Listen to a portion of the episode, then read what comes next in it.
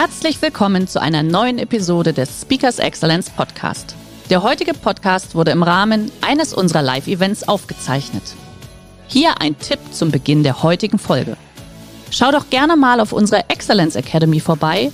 Hier findest du rund um die Uhr eine große Auswahl an exklusiven Online-Videokursen von hochkarätigen Speakern. Den Link dazu findest du in der Beschreibung.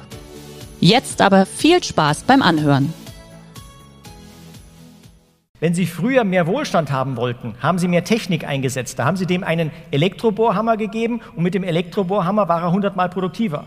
Also früher, in den letzten 200 Jahren Industriegeschichte, hatten wir mehr Wohlstand durch mehr Technik.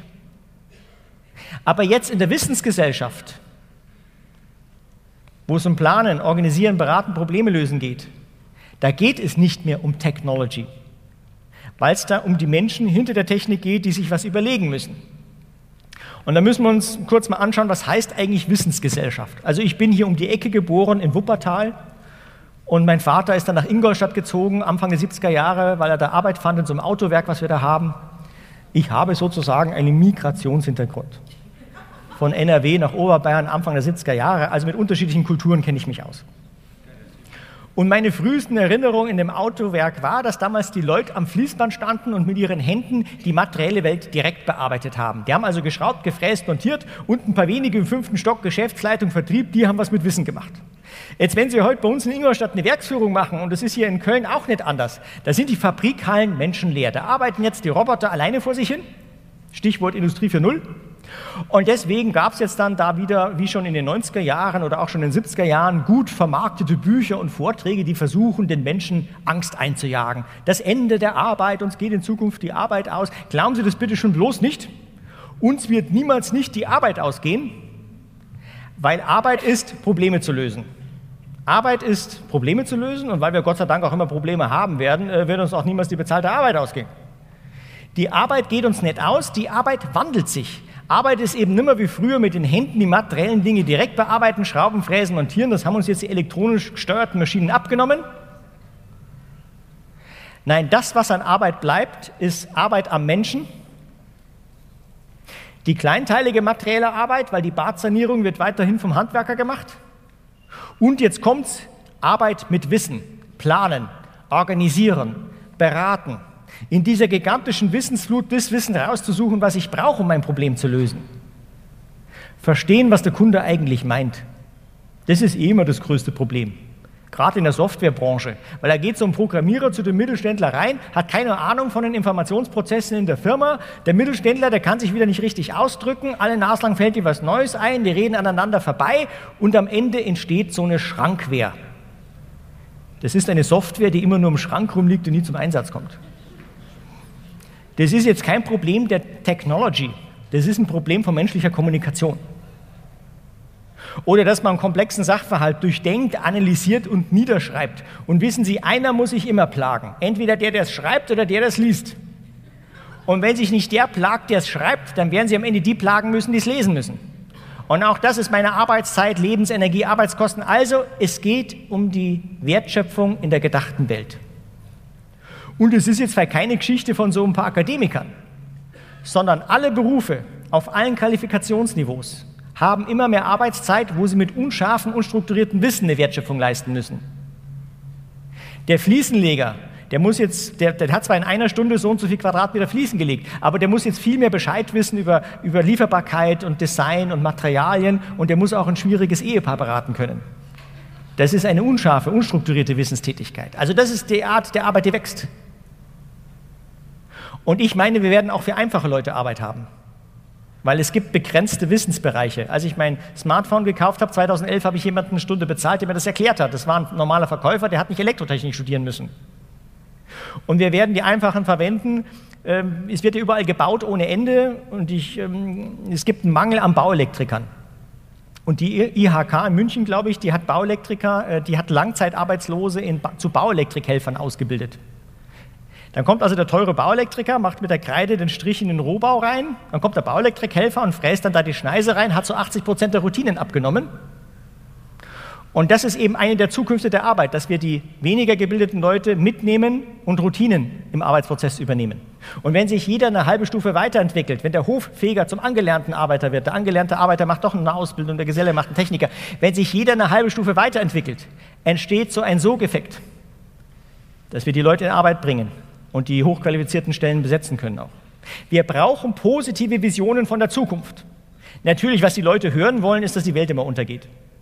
Aber wenn man immer nur erzählt, dass die Welt untergeht, dann werden die Leute Angst bekommen und misstrauisch werden und komische Parteien wählen und sie werden ein Klima haben auf der Titanic. Äh,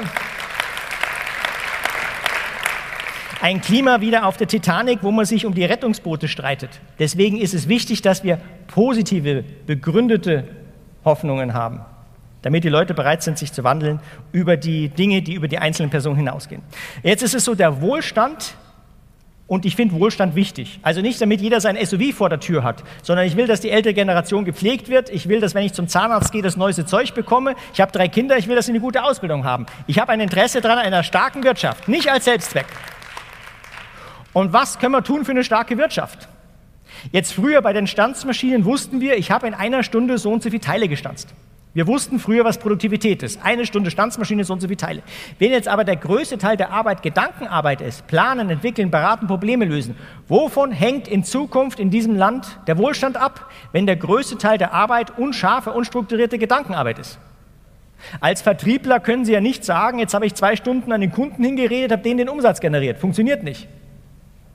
Oder ein Techniker, der kann ein Problem in zwei Minuten lösen, aber er kann nach drei Stunden immer noch bei Null sein. Gedankenarbeit folgt nicht mehr der Produktivität der alten Industrielogik.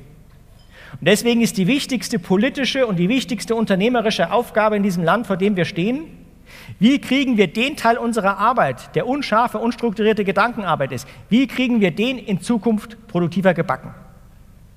Und bei welchen Themen werden wir landen? Wir werden landen beim Thema Sozialverhalten. Weil je komplexer alles wird, desto mehr sind wir angewiesen auf das, was andere können oder wissen. Wir waren historisch gesehen noch nie so verwiesen auf andere wie jetzt.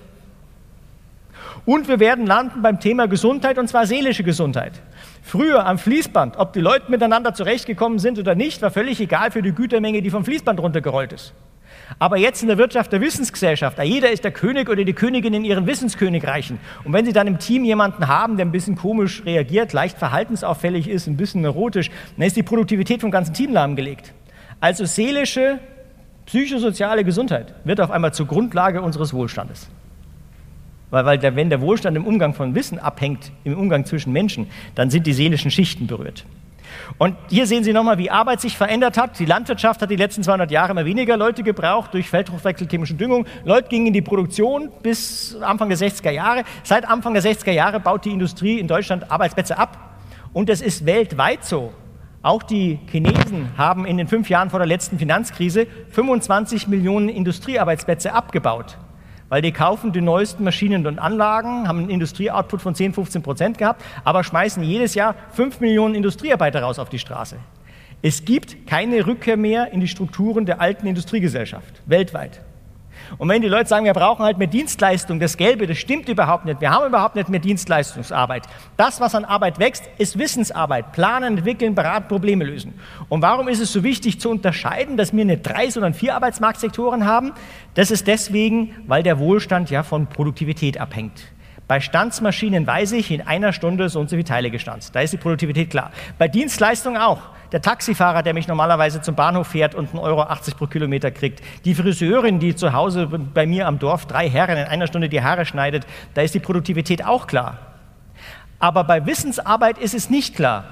Ich habe mich immer als freier Journalist durchgeschlagen. Da kam es vor, dass ich in der Früh äh, in zwei, drei Stunden einen guten Artikel geschrieben habe, an ein Wirtschaftsmagazin verkauft habe, gut Geld verdient habe. Aber manchmal habe ich fünf Tage, sieben Tage an dem Text herumgebissen. Es war wirklich zäh. Und irgendwann sagt der Redakteur, das ist ihm zu langweilig, das kauft er mir nicht ab. Mit Recht. Also wovon hängt als Wissensarbeiter meine Produktivität ab? Was ich an Zeit und Energie reinstecke, was ich an Nutzen und Geld generiere. Das ist nimmer so klar wie an der Stanzmaschine. Deswegen müssen wir uns anschauen, wovon hängt produktiver Umgang mit Wissen ab. Und Das lernen wir daraus, wie man Firmen organisiert. Das ist die alte Firmenstruktur der Industriegesellschaft. Wenn Sie einen VW Käfer entwickelt haben und der läuft und läuft und läuft jahrzehntelang ohne große Veränderung, dann müssen Sie schlagkräftig sein. Und so ein Organigramm war schlagkräftig. Und alle Institutionen der Gesellschaft, Behörden, Krankenhäuser, Kirche, hat sich so organisiert.